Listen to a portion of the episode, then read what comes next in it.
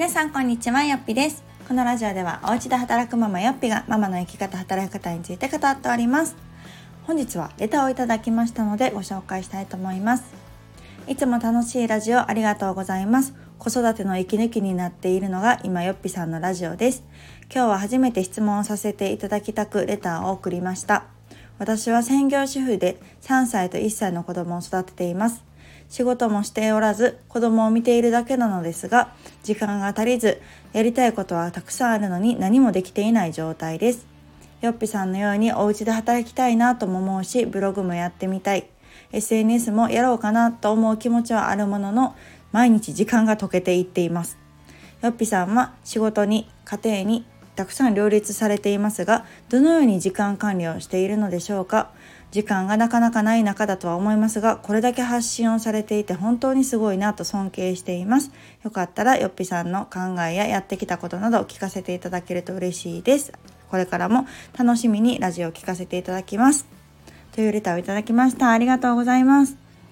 えー、嬉しい。嬉しいとともに分かるっていう感じですね。いや時間ね時間管理っていうのは本当にあの課題に持ってるママたち私も含めですねあのたくさんいらっしゃると思います。でもすごくいいなと思ったのがあのやりたいことがたくさんあるというところですよね。あと3歳と1歳を育てる専業主婦の方はそれは忙しいですよっていうところです、うん、なので多分あれかな幼稚園とかもまだ行っていないのかなと思う。とうちもう今2歳半ちょっとなんですけど多分同い年ぐらいかもしれないですね。って思うといやそら時間なくて当然だしやりたいこともねなかなかできなくてあの普通だと思うので全然それがね仕事してないのにとかそんなことは全然思わなくていいかなと思います。で、えーとまあ、今回の多分キーになってくるのが、まあ、やりたいことはたくさんあるんだけれども、ね、なかなかできないっていうところの、ま、モヤモヤだったりとかするのかなと思います。が、えーと、これに関してはね私も本当にいろいろこう、まあ、いろんな時期を経て専業主婦時代、えーと、バリバリ働いてた時代そして今のこういうね副業時代とかっていうのをやっていく中で見えてきたことがあります。なのでこれはちょっと今日そうあのお伝えできるテーマかなと思ったんですけれどもあのすごく大事なのは選択と集中な気がします。そう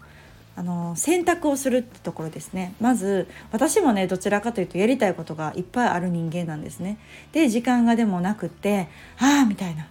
なんかあれもほんましたいのにみたいな感じで思うタイプなんですけどまずあのやりたいことがいっぱいあるっていうのはすごくいいことですよね。うん、なのでただその中でも、えー、選択する。例えばやりたいことが、まあ、5個10個あったとしても今はこれをしようっていうのを決めるっていうのが結構大事かなと思います。うん、やっぱりあれもこれもってね思うとどれもできてない感本当はちょっとずついろいろできてるのになんかどれもできてない感に陥るっていうのはちょっともったいないなというところとやっぱり同時並行ってなかなかねやっぱ難しい部分もあると思います。でまあ一つ二つなら私もそのあれもこれもってなってくると、まあ、ただでさえねその育児っていうものがなかなかこう時間が読めなかったりとか、ね、自分の思うように子供が進んでくれないことがまあ普通だったりするのでそんな中でやっていくのであれば、えー、やっぱり選択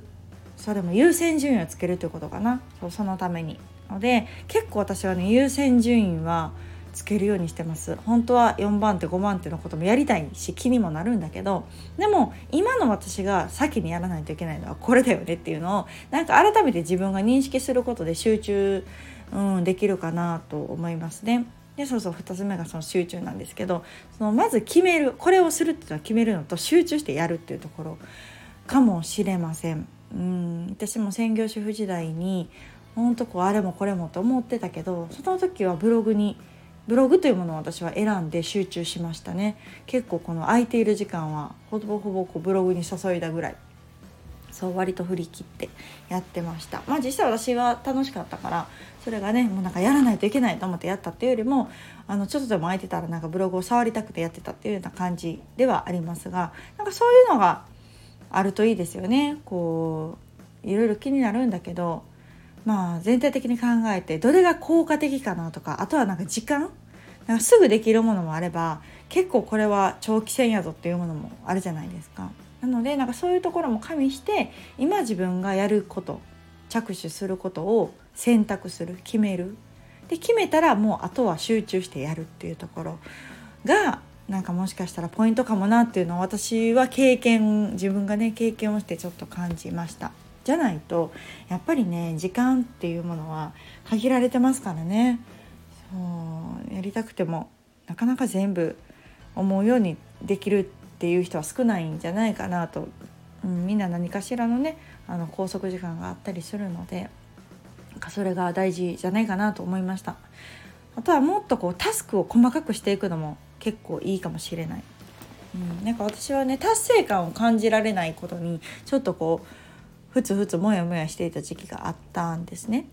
ね、なんかやろうと思ってたのにやりきれないとか中途半端なところで終わってしまうことがもうなんかあみたいな感じだったのでなんかめちゃくちゃあの細かい階段を作っていくというか、うん、1日に3つぐらいタスク完了って思えるぐらい小さいタスクを作るっていうのはなんかやってましたね。うん、っていうのとあとなんだろうなあとその締め切りを自分の中で決めるっていうのもう別になそれがね守れなかったからどうとかじゃないんですけどでも自分の中でなんとなくここまでにこれができてる状態にしようっていうお尻を決めておくっていうのがなんかやる気につながったかなと集中力がそうそう高まったかなっていう気はうんしてます。のでその辺りかな。結構私も時間が足りないやりたいこといっぱいあるのにっていう時は選択と集中選択と集中っていうのを結構自分に言い聞かせてそうするとね割とこう自分の中で優先順位が見えてなかったりするんですよね。それを改めてこう選択するために優先順位をつけたら自分の今やるべきこととあとそれにかかるなんとなくの時間っていうところが見えてくることによってなんか変な焦りっていうのがなくなってきたかなという気がうん、していますので難しいですけどねなんか忙しい時ってなんか何もできてない気になったりするじゃないですか。そうでもなんかそれがあなんかやりたいと思ってたのにできひんかったとかがそれこそ私も当時は大変なんですよ。ね子供見てるわけですし家事もしてるわけですし日々大変なんですけどやっぱり達成感がなくってなんかやった感なんか今日一日私は一体何をしてたんだろうみたいな日もあったりとかしたわけですよ。ね支援センター行ったりとかしたけど買い物行ったりとかもしたけどでもなんか私は今日何の成長もしてないわみたいなやってくるとね結構負のループに、うん、陥ってたりしたんですけれどもでもそうじゃなくって